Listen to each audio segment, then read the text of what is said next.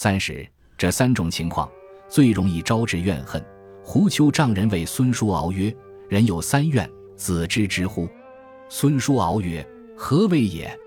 对曰：“爵高者，人妒之；官大者，主恶之；禄厚者，怨待之。”孙叔敖曰：“吾爵亦高，无志亦下；无官亦大，无心亦小；无禄亦厚，无失亦薄。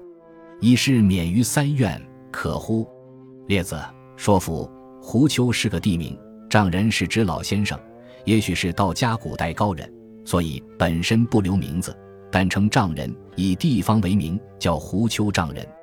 不要看到丈人就以为是指岳父，那就搞错了。我们古代称老前辈、老先生为老丈，古代小说上都有。孙叔敖是楚国的宰相，你们都读过斩两头蛇的孙叔敖，很有名。胡秋丈人对孙叔敖说：“人有三怨，子知之乎？”就是有三种事情可以招致社会上对你怨恨，你懂不懂？这个要注意了。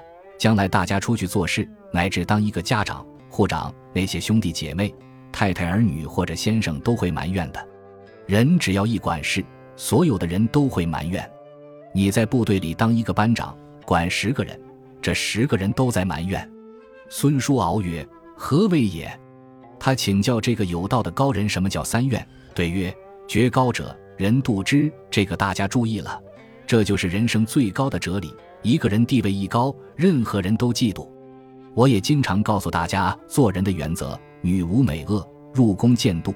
一个女人不管她漂不漂亮，只要她靠近那个最高的领导人，到了皇帝的旁边，所有的宫女都嫉妒她，并不是因为她漂不漂亮，而是因为上面宠爱他吗。是无贤不孝，入朝见疾。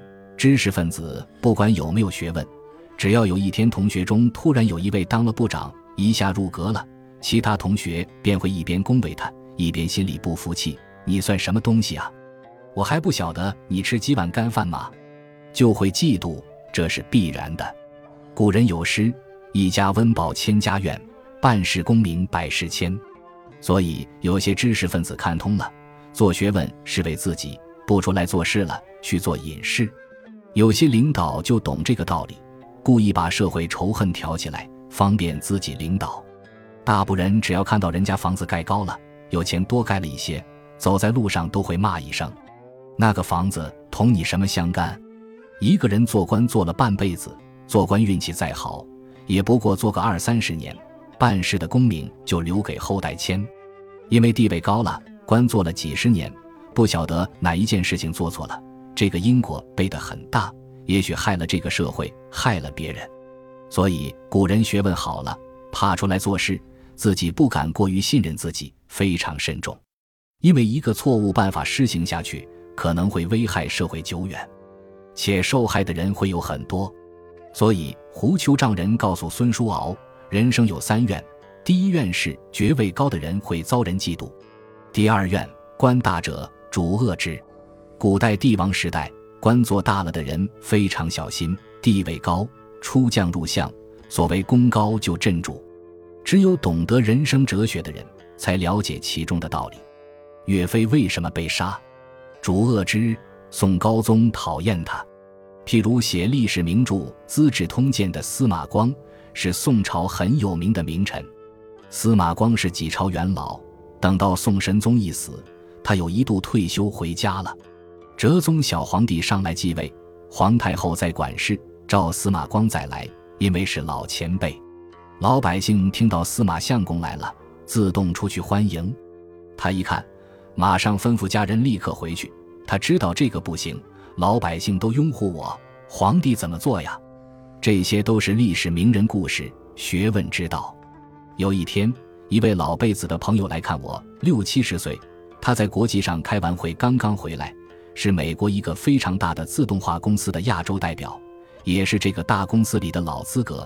亚洲方面非考他不可，跟我谈了许多国际上的经济情形。